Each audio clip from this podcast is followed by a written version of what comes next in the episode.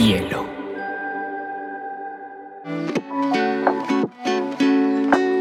Hola, bienvenidos a Te Cuento News, un espacio donde analizaremos las noticias más importantes del mundo digital y la Web3 en menos de 20 minutos.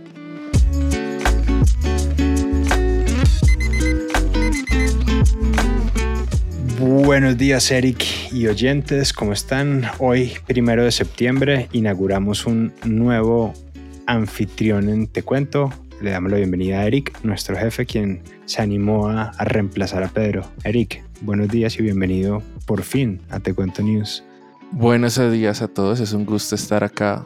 Por lo general estoy arreglando siempre en la edición el programa, pero hoy tengo el gusto de estar hablando con usted. Esperemos que Pedro llegue pronto. Eric, ¿a cuánto amanece el Bitcoin y el Ethereum? Bueno, el Bitcoin hoy está a 20 mil dólares y el Ethereum está a 1553.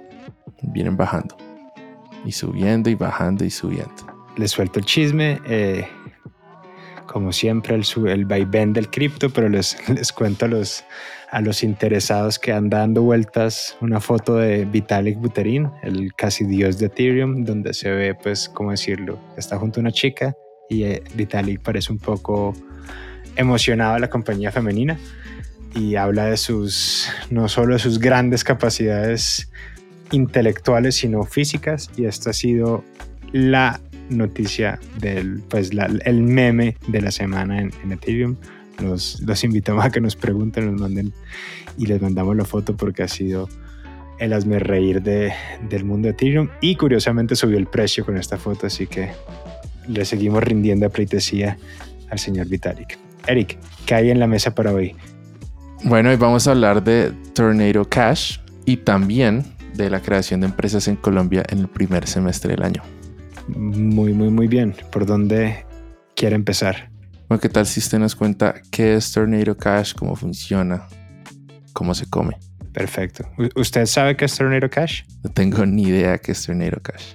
Pues Tornado Cash es, es, uno de los protocolos de DeFi, DeFi de, finanzas descentralizadas más importantes de los últimos años. Tornado Cash, como su nombre lo indica, básicamente es un, de nuevo, es un protocolo, es decir, es, es un algoritmo programado que no controla a nadie, que existe en sí mismo, donde uno mete plata Tornado Cash lo que coge es que coge esta plata de uno, este Ethereum, este cripto, cualquiera que sea, la mete como en un, pues en un tornado, en un, reciclador, la junta con cientos de miles de otras billeteras, las junta todas y después las separa.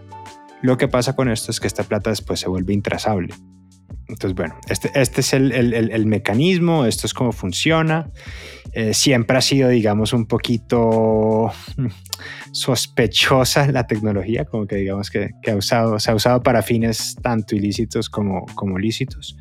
Pero resulta que a principios de, de agosto, la, la, Secretaría del Departamento del Tesoro de Estados Unidos baneó a Tornado Cash todas las billeteras que tuvieran plata que hubiera salido de Tornado Cash estaban bajo investigación por el gobierno de Estados Unidos.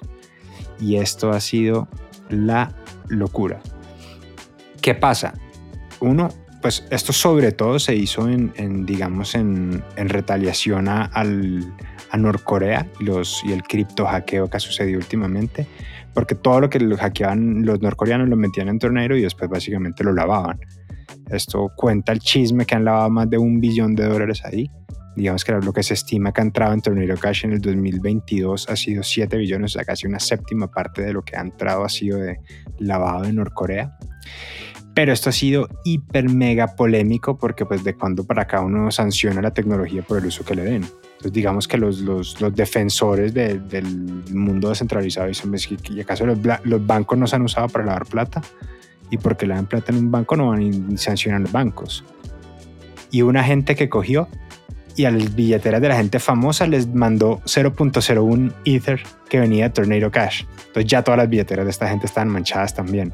Entonces esto ha sido un tema grandísimo y el último, el último round de esta pelea, Tether, que es como la, la segunda, la tercera stablecoin más grande del mundo, anunció que ellos no van a, no van a retirar las billeteras que tengan Tornado Cash, que hasta que el Estado les dé una, un warrant, hasta que les exijan las autoridades parar, siguen.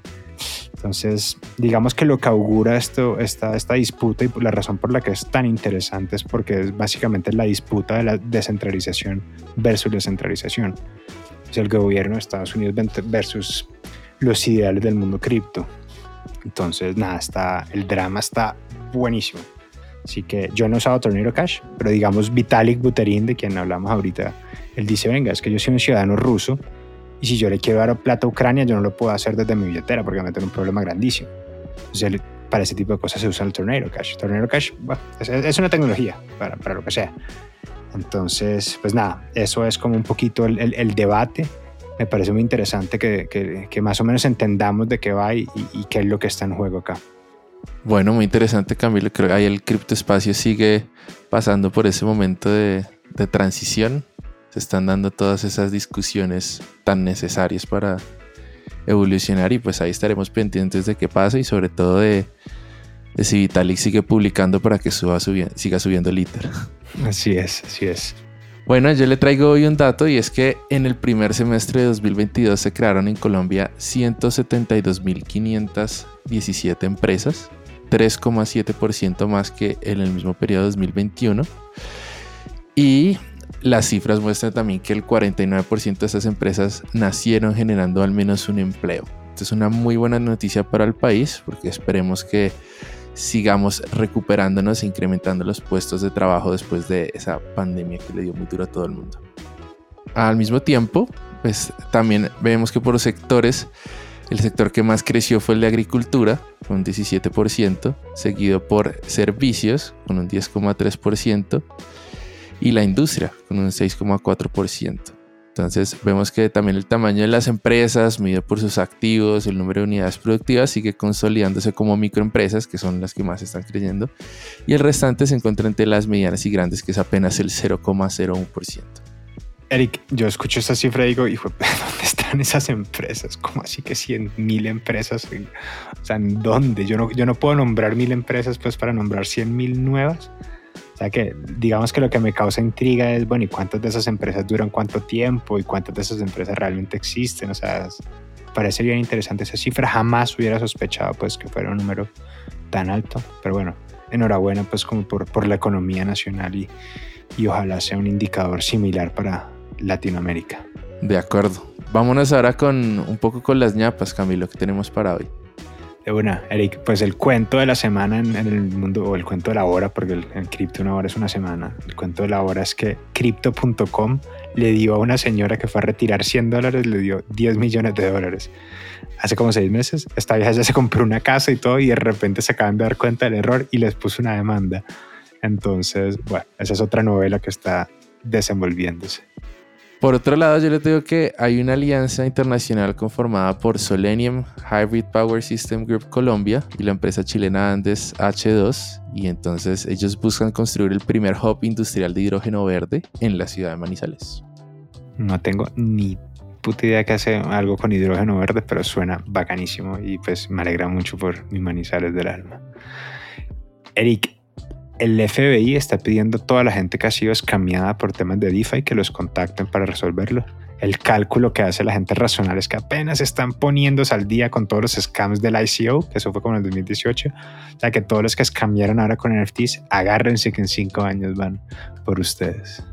Conozco más de uno que le ha llegado un NFT que se ganó en un concurso falso ahí por Discord. Espero que de aquí a cinco años puedan solucionar ese scam que les hicieron.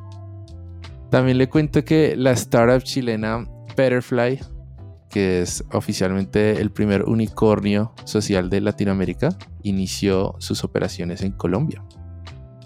Esta empresa ya eh, cuenta con, va, a invertir cerca de los 20 millones de dólares y ya cuenta con un equipo de 25 personas que esperan duplicar muy pronto. Entonces le deseamos mucha suerte a Betterfly aquí en Colombia.